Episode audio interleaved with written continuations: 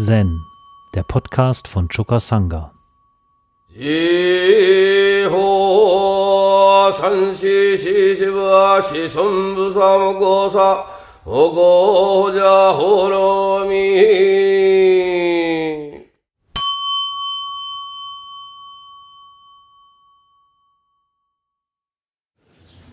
Ja, zum Abschluss noch ein Koan aus dem Hekigan Rocco und zwar der Fall 43. Tosans weder Hitze noch Kälte aus gegebener Veranlassung. Engos Einführung dazu. Die Worte, die das Universum beherrschen, werden durch alle Zeitalter befolgt. Der Geist, der den Tiger besiegen kann, erstaunt selbst tausend Heilige. Seine Worte sind ohne ihresgleichen. Sein Geist ist überall maßgebend. Wenn du das mit deiner fortgeschrittenen Übung durchdringen willst, dann musst du dich von den großen Meistern schmieden lassen.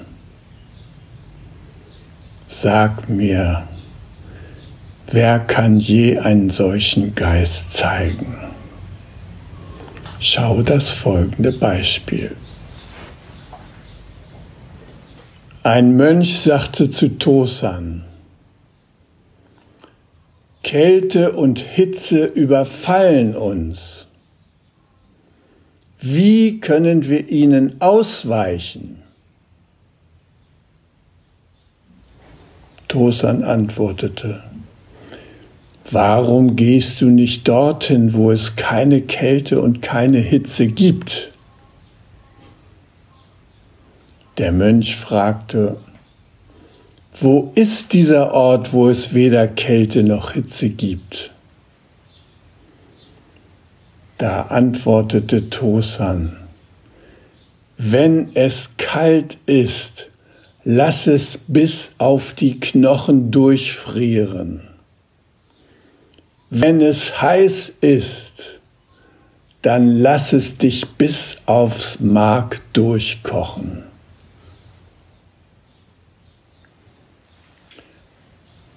Setschos Gedicht. Eine helfende Hand, aber immer noch tausend Fuß Abgrund. Scho und Hen. Da gibt es keine willkürliche Unterscheidung. Der alte smaragdgrüne Palast leuchtet im hellen Mondlicht. Der schlaue Kanro erklettert die Stufen und findet ihn leer. Ja, wo ist dieser Ort, wo es weder Kälte noch Hitze gibt?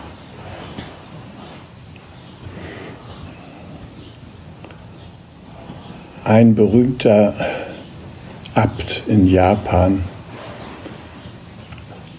der hat einmal sich in folgender Situation befunden. der Abt des Erinji-Tempels, Kaisen, der sitzt mit seinen Mönchen auf einer Plattform oberhalb der normalen Tempelgebäude. Und der General Nobunaga, der hat den Tempel umzingelt und lässt ihn anzünden. Der Abt und die Mönche sitzen da auf dieser Plattform und dieser General Nobunaga erkundigt sich. Na, wie geht es euch im Feuer? Na, jetzt stellt sich ja die Frage, wie kann man der Hitze jetzt ausweichen?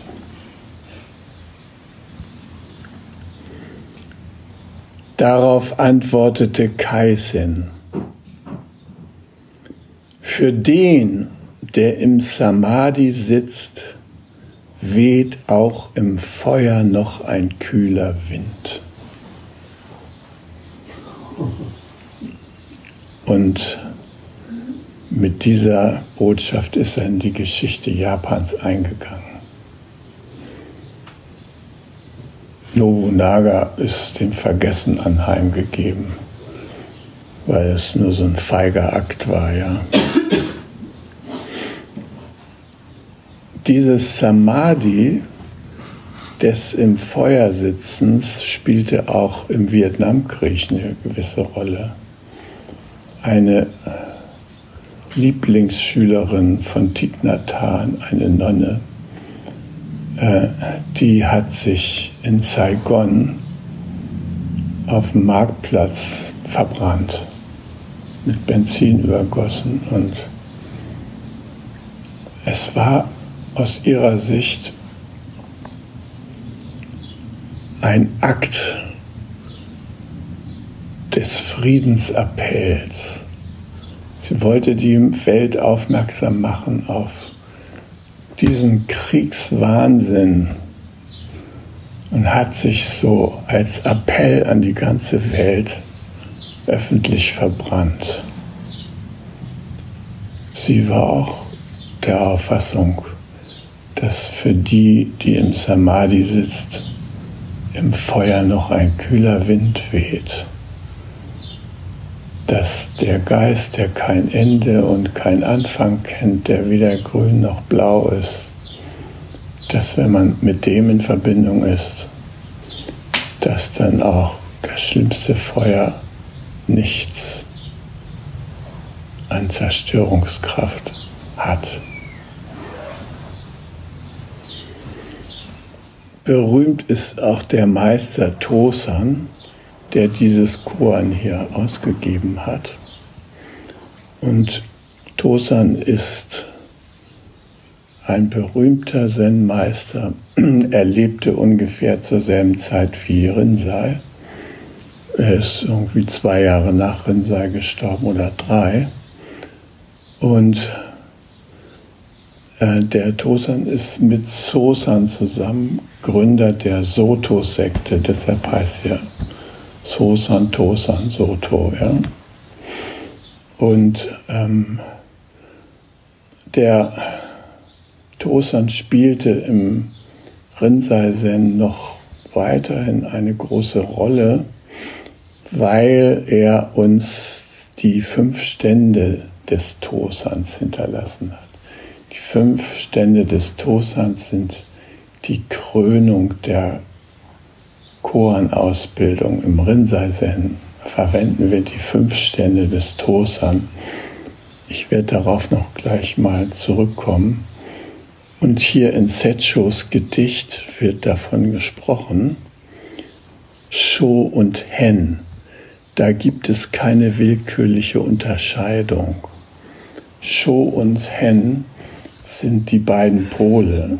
Form ist Leerheit, Leerheit ist Form. Sho, Leer, Hen, die Welt der Erscheinung. Da gibt es keine willkürliche Unterscheidung. Willkürliche Unterscheidung, ja. Wie gesagt, Tosan hat die Verhältnisse von Sho und Hen in diesen fünf Ständen dargelegt und es gibt eine wunderbare Übersetzung der Schrift von den fünf Ständen des Tosan, verfasst von dem Lehrer, dem philosophischen Lehrer meines Roshi. Roshis Lehrer, einer dieser Lehrer war Shinichi Hisamatsu.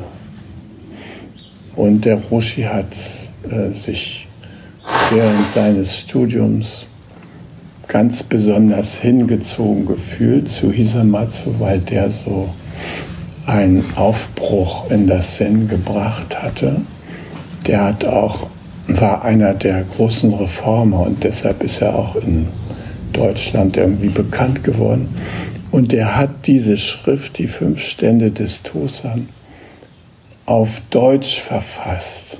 Er konnte Deutsch und ihm war das wichtig, das in guter Übersetzung in eine europäische Sprache zu bringen. Also solltet ihr dieses Buch, was im Neske Verlag veröffentlicht wurde, nochmal bekommen können. Wahrscheinlich gibt es das jetzt nur noch antiquarisch für 200 Euro oder so.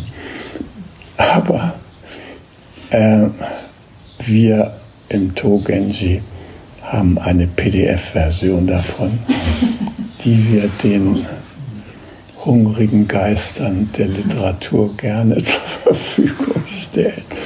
Auf Anfrage müsst ihr euch bitte an Jürgen Windhorn wenden, der verwaltet die.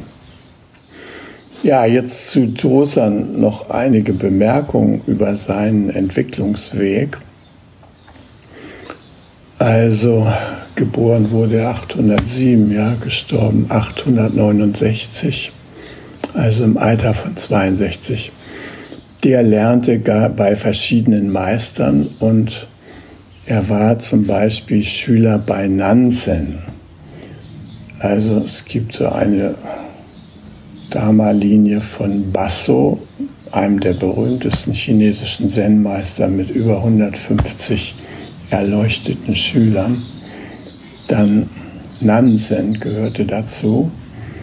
Also Tosan war bei Nansen im Tempel in der Lehre und äh, eines Tages erwähnte Bas Nansen den Todestag von Basso. Ist ja öfter so, dass man, also wenn die Lehrer gestorben sind, da so eine kleine Ceremony macht und derer nochmal gedenkt, von denen man das Gute mal bekommen hat. Und so war das da auch in Nansens Tempel. Und äh, der Nansen fragte die Versammlung, wird Basso wohl zu uns zurückkommen? Könnte man sicher mal fragen. Ne? Wird der Buddha mal zu uns zurückkommen? Also wird Basso wohl mal zu uns zurückkommen? Und Tosan meinte dazu, oh ja, wenn die Leute hier für ihn bereit sind, wird er kommen. Also das ist ein wichtiger Punkt. Wenn die Menschen bereit sind, wird er kommen. Wenn die Menschen bereit sind für den Buddha, wird er kommen.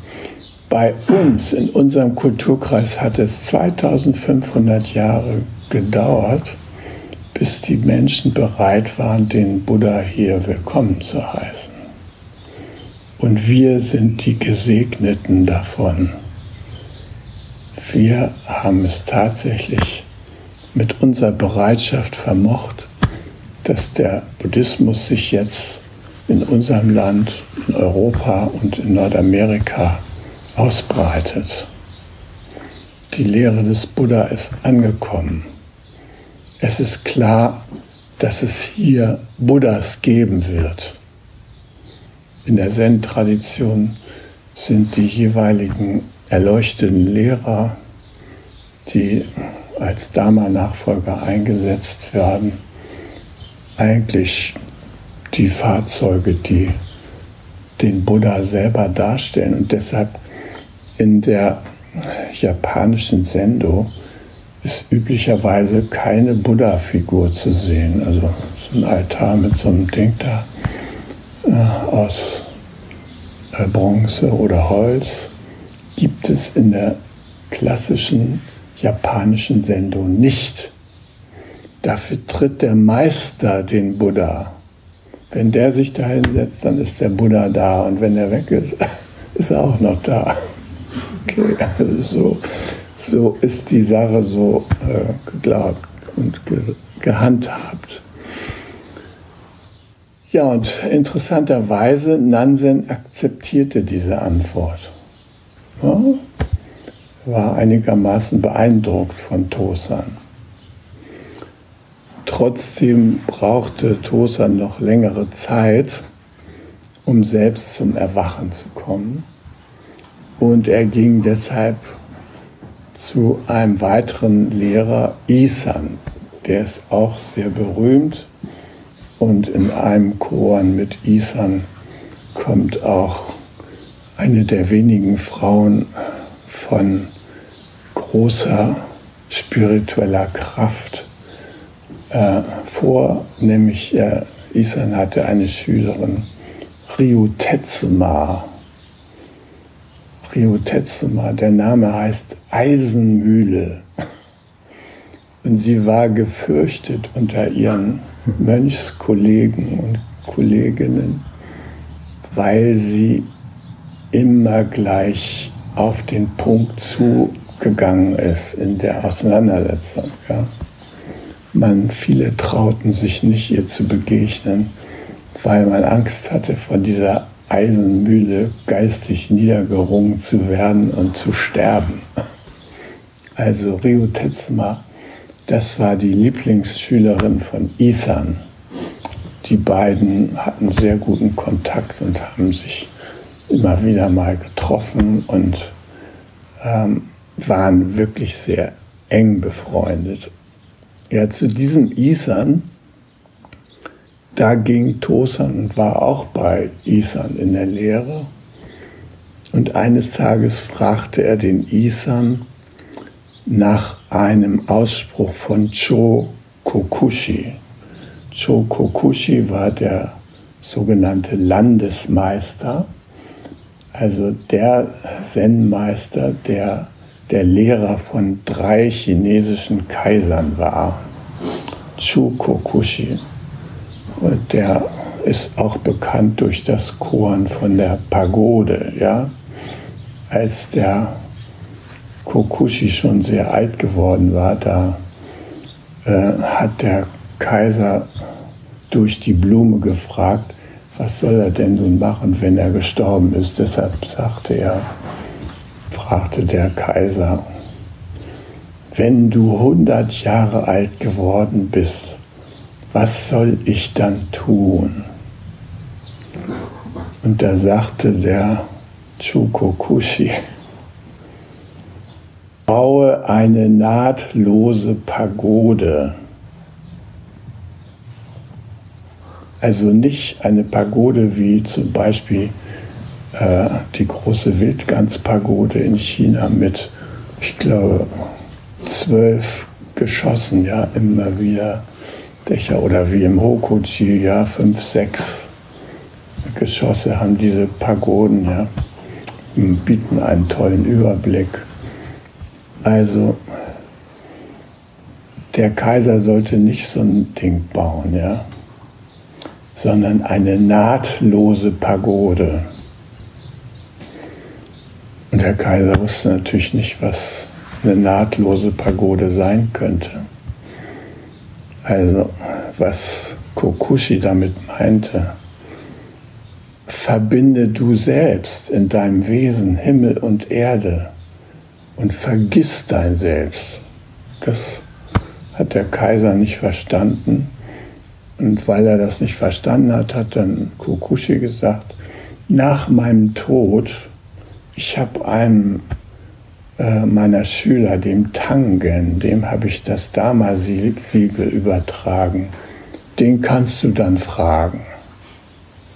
Und tatsächlich nach Kokushis Tod hat dann der Kaiser den Tangen gerufen und Tangen hat einen Bauplan für diese Pagode ausgegeben. Allerdings war das auch nicht so ein Ding aus Holz und Stein, sondern, naja, eine andere Art von Pagode. Und mit dieser Pagode üben wir jetzt noch im Sens. Eins der schwierigeren Choren, sich mit den verschiedenen Aspekten der nahtlosen Pagode zu beschäftigen. Darauf will ich jetzt nicht weiter eingehen. Ich wollte nur sagen, Tosan stand auch unter dem Eindruck der nahtlosen Pagode und fragte nun, was es mit dem Spruch von Chukokushi, dem Predigten empfindungsloser Wesen auf sich habe. Chukokushi hatte behauptet, dass empfindungslose Wesen auch predigen. Und dem Tosan hat das überhaupt gar nicht eingeleuchtet. Er fragte also in Isan und Isan sagte, uns werden hier ständig auch Predigten von empfindungslosen Wesen gehalten, aber wenige können sie hören. Tosan antwortete, ich bin mir dessen noch nicht sicher. Kannst du mir dazu nicht etwas mehr sagen? Und Isan sagte nichts, sondern hielt seinen Stock hoch. Dosan meinte dazu, ich verstehe es nicht. Kannst du es mir bitte näher erklären? Da sagte Isan, ich werde dir darüber niemals etwas mit meinem Mund sagen, den ich von meinen Eltern ererbt habe. Also, da saß der Tosan blöd da und kriegte keine weiteren Instruktionen von Isan. Und deshalb verließ er Isan und ging auf Isans Anregung hin zu Ungarn. Tosan wurde eines Tages der Nachfolger von Ungarn. Und Ungarn fragte er dann auch, wer kann die Predigten empfindungsloser Wesen hören?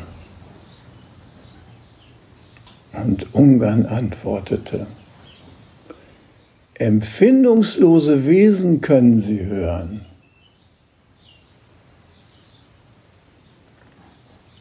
warum kann ich sie nicht hören? wollte Tosan wissen.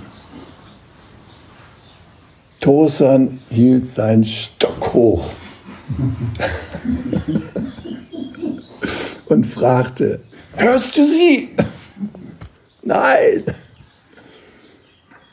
Kennst du denn nicht das Sutra, in dem es heißt, Bäume und Vögel, alle meditieren Buddha und Dharma. Da hatte Tosan plötzlich einen wichtigen Einfall und er schrieb das folgende Gedicht. Wunderbar wie wunderbar, die Predigten empfindungsloser Wesen wenn du mit deinen Ohren hörst, gehst du fehl. Lausche mit den Augen, dann hörst du sie. Äh, wenn man sich mal auf die Suche macht nach den Predigten der empfindungslosen Wesen, dann wird man erstaunt sein, was man alles äh, in Erfahrung bringt. Also ich habe da auf meinen verschiedenen Baustellen häufig äh, irgendwas mit einem Hammer oder Schraubenzieher oder Bohrer zu tun, wie ihr ja alle auch, ja. Und ähm, ich habe immer wieder festgestellt, dass ähm, diese wunderbaren Werkzeuge zu mir gesprochen haben in einer Art, die ich am Anfang nicht gleich verstanden habe. Ja. Ähm, also der Hammer wollte den Nagel nicht in die Wand reinbringen. Also wenn man sich sehr mit dem Hammer identifiziert, wird ja alles zu Nägeln. Und da ist man unerschrocken und weiß, mit Nägeln kommt man da überall rein. Also mein Hammer hat mir den Dienst versagt und ich habe ihn gefragt oder mich gefragt, was will mir eigentlich der Hammer jetzt sagen? Äh, der Hammer hat trotzdem nicht zu mir gesprochen, aber ich dachte, es muss seinen Grund haben, dass er nicht will. Ja?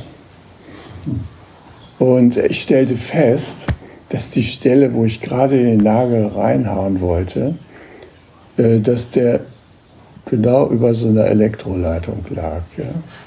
Ich war meinem Tank Hammer zutiefst dankbar, dass er da so eine kleine Botschaft rausgelassen hat.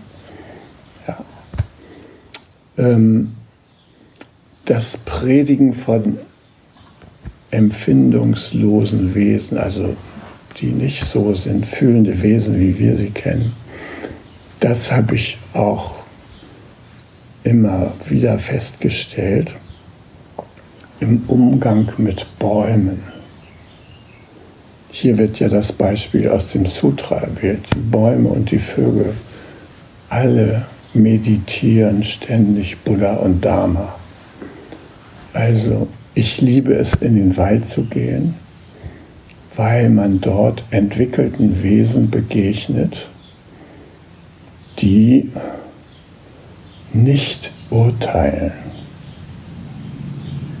Du gehst da durch den Wald und da sind diese, und das sind oft Bäume, die sind viel älter als ich. Ja. Da in Liebenau, da sitze ich manchmal bei so einer Eiche, die ist mindestens 1000 Jahre alt. In so einer Flusskurve ist die beheimatet. Und dann höre ich dieser Eiche zu oder versuche durch Sehen zu hören. Und in meinen Visionsseminaren mache ich oft ein indianisches Ritual, die Baumzeremonie. Äh, wenn man auf Baumzeremonie geht, dann nimmt man eine wichtige Frage aus seinem Visionsprozess und versucht die erstmal klar zu formulieren und dann begibt man sich auf einen Schwellengang. Das heißt, man findet ein natürliches Tor in der Natur, durch das man durchgeht und ab diesem Tor sucht man in der Natur, im Spiegel der Natur Antworten zu finden. Lauter Antworten von nicht empfindenden Wesen. Allerdings sind da auch manchmal empfindende Wesen dabei, Eichhörnchen, Hirsche und so weiter. Aber man öffnet sich dem ganzen Panorama.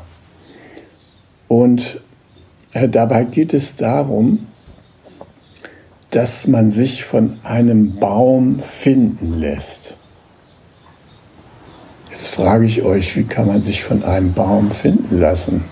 Steht doch da rum, ja. Und wieso soll der denn mich da herbeirufen? Die Übung ist, sich auf den eigenen Harra zu konzentrieren und zu sehen, welcher Baum könnte mein Partner sein für meine Übung weil es geht letzten Endes darum, sich in die fünf Perspektiven dieses Baumes, da wo der steht, hineinzubegeben und diese fünf Perspektiven einzunehmen mit der Frage, die ich habe. Ja? Also man beginnt für gewöhnlich im Süden und geht dann in den Westen und dann in den Norden und dann in den Osten und ähm, das sind wichtige Himmelsrichtungen auf dem Medizinrad. Ja. Die haben alle bestimmte Einfärbungen. Ihr wisst ja, dass im indianischen, in der indianischen Tradition, da geht ja das Leben nicht von A bis B, so wie bei uns, ne, von Geburt nach Tod, sondern man befindet sich ständig auf dem Rad, auf dem Rad des Lebens. Und die Himmelsrichtungen geben jeweils so Incentives. Da bist du jetzt gerade, ja. Jetzt, ah, jetzt bist du hier im Süden und so weiter. Also diese Himmelsrichtungen spielen da eine Rolle. Und natürlich derjenige, der da auf Zeremonie geht, der ist natürlich auch von bestimmten Bäumen gleich so fasziniert. Also hier sind ja auch sehr, sehr schöne alte Bäume rings um äh, dieses wunderbare Zentrum. Und äh, die Versuchung ist groß zu sagen, mein Baum, das ist dieser wunderbare, äh, was habe ich hier gesehen, Esche, ja, große Esche, ja. Oh, da der kann mich gut belehren. Aber so geht das bei der Baumzeremonie nicht, sondern man lässt sich rufen und spürt es im Hara. Und da ist es plötzlich so eine mickrige Birke oder sowas, ja, wo man im Leben nicht hingegangen wäre, aber die ruft. Und wenn man diesen Ruf hört, dann geht man dahin und dann nimmt man die vier Perspektiven, die Grundperspektiven dieser Birke ein und das, was man schaut, gibt Antworten auf die Frage. Im Süden, da sind zum Beispiel die Gefühle zu Hause, das Wasser, äh, die Kinder und so weiter. Ähm, was gibt diese Himmelsrichtung mir für Antworten, wenn ich jetzt aus der Perspektive dieses Baumes dahin schaue? Ja, manchmal schaue ich da auf einen Wasserlauf oder sowas. Ja, dann, wenn ich da diese Himmelsrichtung geschaut habe und meine Notizen gemacht habe, in Bezug auf die Antworten, die die Natur mir gegeben hat. Dann gehe ich in die nächste Himmelsrichtung. Wieder aus der Sicht des Baumes schaue ich nach Westen. Das ist die Himmelsrichtung von Stirb und Werde, des Körpers, des Materiellen und so weiter. Dann schaue ich da in diese Himmelsrichtung und dann sehe ich da vielleicht sowas wie äh, einen umgebauten, fallenden Stamm und man kommt überhaupt gar nicht weiter, man kann gar nicht viel sehen da an der Stelle. Oder ich schaue auf ein geparktes Auto. Was will mir das sagen, ja? Also ich interpretiere das, was ich da in der Himmelsrichtung sehe. Dann schaue ich nach Norden und im Norden, das ist der Platz des Geistes, der Glaubenssätze und äh, der Platz der Tiere und der Menschen. Und es ist ja der am wenigsten besonnte Bereich des Baumes. Da ist auch der kühle Wind zu Hause, den wir ja für unser Korn auch gerne hätten. Der kühle Wind der kann auch zu uns sprechen. Ich bin hier gestern mal wagemutig diesen Weg da immer aufwärts, aufwärts, aufwärts. Mein Herz pump, pump, pump. Aber da war so ein wunderbarer, kühlender Wind. Also den habe ich so richtig genossen. Er war, er brachte warme und kalte Luft gleichzeitig.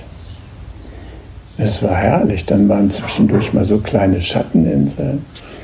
Äh, dann waren da freiere Flächen, wo es die Sonne mehr so niederknallte, aber hat sich netterweise mal so eine Wolke davor geschoben und der Wind hat mich da geleitet, immer dem Wind entgegen. Ja, also wir können mit diesen ganzen Naturkräften in Kommunikation treten. Gut, im Osten ist dann für gewöhnlich der Platz, also im, im, Norden, ich war vielleicht noch nicht ganz zu Ende, wo der kühle Wind ist und die ganzen Tiere und Menschenvölker. Ähm, da schaue ich in irgendeine Perspektive und dann komme ich in den Osten, den Platz des Feuers und der Begeisterung, da wo die Sonne aufgeht, ganz am Morgen und dann schaue ich mir das an, was mir da begegnet und was das als Antwort auf meine Frage bedeutet. Und zum Schluss, dann bedanke ich mich bei dem Baum mit einem kleinen Opfer. Äh, für gewöhnlich wird da etwas Tabak ausgebracht, aber wir können auch einmal dem Baum auf die Wurzeln spucken es gibt verschiedene Möglichkeiten, wie wir unsere Dankbarkeit erzeigen können. Männer haben da manchmal noch andere Möglichkeiten. Damit geben wir unseren Dank und unsere Verbundenheit zum Ausdruck. Dann kehren wir auf dem Medicine-Pfad zurück, bis wir an dem Tor wieder ankommen und dann sind wir wieder in der Normalwelt angekommen, angereichert mit den Perspektiven und den Botschaften vieler nicht fühlender Wesen, die uns irgendwie in eine Geborgenheit geführt haben, wo wir uns wirklich zu Hause fühlen können. Ja, es ist die Geborgenheit des Homeless Self. Das ist merkwürdigerweise homeless, weil es keinen bestimmten Ort hat. Das können wir überall antreffen. Überall können wir dem Homeless Self begegnen. Na schön, also hörst du sie. Ja, also plötzlich wurde Tosan erleuchtet und schrieb den Vers. Wunderbar, wie wunderbar die Predigten empfindungsloser Wesen. Wenn du mit deinen Ohren hörst, gehst du fehl. Lausche mit den Augen, dann hörst du sie. Schau deinen Hammer an, dann hörst du ihn sprechen. Achtung, Elektroleitung, bitte nicht weiter draufhauen auf den Nagel, ja? Tosan war ein Mann, der mit größter Aufmerksamkeit und Achtsamkeit Zen geübt hat. Und das hat seine Praxis geprägt. Und das ist ja im Soto Zen, hat es ja immer noch Spuren hinterlassen. Wenn ich mir allein angucke, wie sorgfältig man da mit dem Orioki umgeht und in alle Details der Übung sind so verfeinert. Und das liegt an seiner Sicht. Der war einer, der ganz präzise und aufmerksam jeden kleinen Schritt seiner Lebenspraxis beobachtet hat, mit höchster Aufmerksamkeit. Und eines Tages wartete er durch einen Fluss und wurde plötzlich seines Schattens auf der Wasseroberfläche gewahr.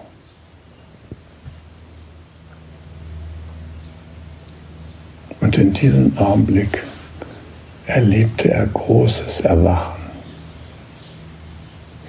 Und sein Gedicht zu diesem Anlass lautet, lange gesucht bei anderen, weit entfernt es zu erreichen.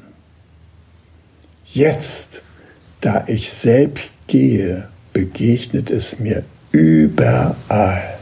Es ist ständig auf Baumzeremonie, könnte man sagen, ja. Ich bin es selbst. Und ich bin es nicht. Da ich das verstehe, kann ich sein, wie ich bin. In diesem Zusammenhang möchte ich noch eine kleine Parabel erwähnen zur Absichtslosigkeit. Denn Tosan ist vollständig in den Raum der Absichtslosigkeit eingetreten, in dem Augenblick, wo er seinen Schatten auf dem Wasser sah. Er war sich plötzlich bewusst, dass er sich in einem großen Resonanzfeld bewegt. Und da gibt es ein schönes Bild. Die Gänse fliegen über den See. Sie wissen nicht, dass sie sich im Wasser spiegeln. Das Wasser wirft das Spiegelbild der Gänse zurück. Das Wasser weiß nicht von dem Spiegelbild. Und so können wir auch durch die Welt gehen.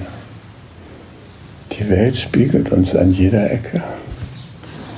Und wir können bewusst wahrnehmen, wie es sich im Resonanzfeld anfühlt, in dem wir uns bewegen. Sobald wir aufgehört haben, uns zu identifizieren mit dem inneren Geschichtenerzähler. Und je mehr wir ins Gewahrsein gehen, ohne zu urteilen. Heute Morgen war so eine schöne Gelegenheit, da konnte man ohne zu urteilen ins Gewahrsam gehen. und auch ohne jetzt gleich wieder zuzuordnen. Das waren so schöne Geräusche äh, in der Umgebung. Die Hühnchen, tok, tok, tok, tok, tok. So, ich bin einfach nur so mitgeschwommen mit diesen Tönen. Ja. Oder ich benenne sie jetzt mal der Erinnerung halber. Ja. Also Rotkirchen und Zaunkönig und dann die Spatzen und es war, aber ich habe jetzt nicht gedacht, da chillt jetzt ein Spatzen. Ich habe chillen, Tirili, Drog, Drog, Drog. Es ist ein riesiges Panorama, was sich da so auftut. Und wenn wir in diesem Wahr einfach nur in dem Gewahrsam sind, möglichst mit allen Sinnen, auch gleich die Resonanz, die das im Körper hat, nachempfinden, dann brauchen wir eigentlich nichts anderes mehr. Und das finde ich das Schöne an unserer Übung, dass wir dahin kommen können. So ist die Zeit so weit fortgeschritten, dass ich euch doch nicht mehr mit den fünf Ständen des Tosen behelligen möchte. Ich kann sie kurz erwähnen. Die fünf Stände des Tosan sind fünf Aspekte von Hen und Sho, äh, beziehungsweise jedes Mal spielt, japanisch ausgedrückt, Chu dabei eine Rolle, ja. Also der Hisamatsu, der Lehrer des Roshi, der hat die Stände so be bezeichnet. Im Aufrechten die Neige heißt japanisch Sho Chu Hen. Das Aufrechte steht für das Absolute, ja. Die Neige steht für unsere ganzen Erscheinungen, die wir gewärtigen. Dann zweitens, in der Neige das Aufrechte. Hen, Chu, Sho. Einmal steht das Absolute im Vordergrund und die Erscheinungen treten zurück. Und dann gibt es, dass die Erscheinungen im Vordergrund stehen und dahinter tritt das Absolute zurück. Das, das Verhältnis von Hen und Show, ja, die liegen immer in einer Gemengelage vor. Es gibt gar keine Erscheinungen, die nicht von der Leerheit infiziert sind. Also, es gibt keine Leerheit, die nicht von Erscheinungen durchdrungen ist. Als ähm, Tosan ein anderer Tosan, äh, der, der ähm, zu Ryutan gekommen ist, ja. Äh, das war ein Verfolger des, nee, das war Toxan. Toxan war, naja, ich will nichts Falsches sagen. Äh, einer jedenfalls, der das Diamant-Sutra von oben bis unten, von hinten bis vorne durchleuchtet und ge äh, gekannt hat, zig Kommentare dazu geschrieben hatte, der ging zu dem Zen-Meister Ryutan und hat mit dem da den ganzen Nachmittag gesprochen, bis spät in die Nacht hinein. Und dann wollte er nach Hause und er konnte seinen Weg nicht sehen. Ja? Und da hat der Ryutan ihm eine Fackel hingehalten. Da konnte er plötzlich im Dunkeln da lauter Erscheinungen sehen und auch seinen Weg und so. Und gerade als er die Fackel in die Hand nehmen wollte, hat Ryutan sie ausgepustet. Ja, wird einem klar, das Absolute, das Dunkle, ja, das ist jetzt vorherrschend, aber es ist voller Erscheinungen. Also das hat den Tuxan damals aufgeweckt. Okay, also im Aufrechten die Neige, die Neige, der Neige das Aufrechte und dann kommt etwas, ein nächster Stand ist Shochurai, aus dem Aufrechten herauskommen. Ja, oder auf Englisch coming from within the real, coming from show. Also wenn man sich aufgeladen hat mit dem absoluten Samadhi, ewig meditiert hat auf dem Berg und so weiter, alle Sinne schon mehr oder weniger stillgelegt hat und so aufgeladen wird mit der Energie der Leerheit, Shunyata, ja, dann kommt man an einen Punkt, wo ein plötzlich eine große Kraft antreibt, vom Berg runterzugehen. Und das aufzuhören, dieses in Dulce Jubilo da oben immer rumzusitzen, ja. Ist so einer wie der ständig Drogen nimmt und äh, Alkohol säuft und Frauen äh, vernascht und an irgendeinem Punkt merkt er, jetzt kommt eine neue Energie. Und dann geht er los, ja. Also das passiert, wenn wir wirklich im absoluten Samadhi sind. Dann lädt sich unser Wesen dermaßen auf, dass wir plötzlich unsere Rolle sehen. Es geht darum, mit dieser Energie auf den Marktplatz aufzutreten. Und da segensreich zu wirken. Das ist der dritte Stand, aus dem Aufrechten herauskommen. Ah, dann kommen wir mit dieser ganzen Ladung daraus. Ja.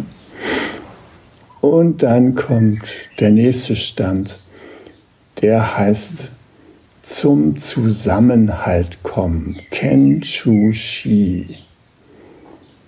Oder auch die wechselseitige Durchdringung erreichen. Die wechselseitige Durchdringung bedeutet, dass die Erscheinungen sich für uns erkennbar ständig gegenseitig durchdringen. Der Mond steht am Himmel und bewirkt bestimmte Körpervorgänge in uns. Die Frauen können davon ein Lied singen. Ja, ähm, wenn die Venus am Himmel steht, ich begrüße immer meine Kameraden da oben am Himmel mit großer Liebe, ja, verneige ich mich morgens oder abends, wer auch immer da gerade steht, ja. Und ähm, mir ist dann klar, dass diese Kräfte sich ständig in mir auswirken, die mich, die durchdringen mich. Überhaupt, dass man hier sagen kann, hier steht eine Inkin, das liegt daran, dass hier ein Computer sitzt. Wenn die nicht wäre, wäre der nicht so. Das ist das sich gegenseitige Durchdringen der Erscheinungen. Das ist übrigens eine Zen-Spezialität oder eine ja, ich würde sagen, Zen-Spezialität. Weil die meisten Philosophien, die kennen das, oder Religion, ja, da gibt es die große Einheit, wo man rein, ja. Da gibt es den individuellen Fall, ja, ja, der hat damit zu tun und so weiter. Aber, dass wir uns gegenseitig durchdringen, dass meine Leber dein Herz kennt, das ist für die meisten Leute ein Buch mit sieben Siegeln, obwohl es so ist. Und er ist ein besonderer Erfahrungsbereich, auf den uns Tosan aufmerksam gemacht hat. Ja? Also die wechselseitige Durchdringung erreichen. Ja, und dann zum Schluss gibt es noch den fünften Stand, in den Zusammenhalt heimkommen. Wenn man in den Zusammenhalt heimgekommen ist, dann verliert Zen alles Sensationelles. Dann ist man einfach nur noch zu Hause, wäscht ab, holt die Holzkohle aus dem Kaminofen raus und bringt sie im Garten und ist vollständig im Frieden mit sich selbst. Nichts muss erreicht werden. Gar nichts. Wir sind auch von der Übung in gewisser Weise befreit. Wir brauchen das alles nicht mehr. Wir sind zu Hause angekommen. Wir haben das verstanden, wie Hen und Sho ständig zusammenwirken. Und wir haben keine Angst zu sterben oder solche Dinge zu erleben. Nein, wir sind in den Zusammenhang heimgekommen. Und das ist natürlich eine große Erfüllung. Gut, und diese fünf Stände des Tosan sind fünf Aspekte der Erleuchtung oder fünf Aspekte des Erwachens, aber sie haben keine Hierarchie. Also sie stehen nebeneinander, ja, sind wie fünf Stationen auf dem Rad oder so. Ja, sind ähm, fünf Aspekte, die wir leben können, die wir berühren können, die wir integrieren können, mit denen wir sein können. Und das ist eine wunderbare Erkenntnis, die uns Tosan da überliefert hat. Und wenn man die fünf Stände des Tosan gemeistert hat, dann hat man auch keine Frage mehr, wie man der Hitze entgeht oder der Kälte. Das stellt sich da nicht mehr. Hi. Um jungen Menschen den Aufenthalt im Togenji zu ermöglichen, bitten wir um ihre Spende. Alle Spendenmöglichkeiten finden Sie auf chukasanga.de slash spenden.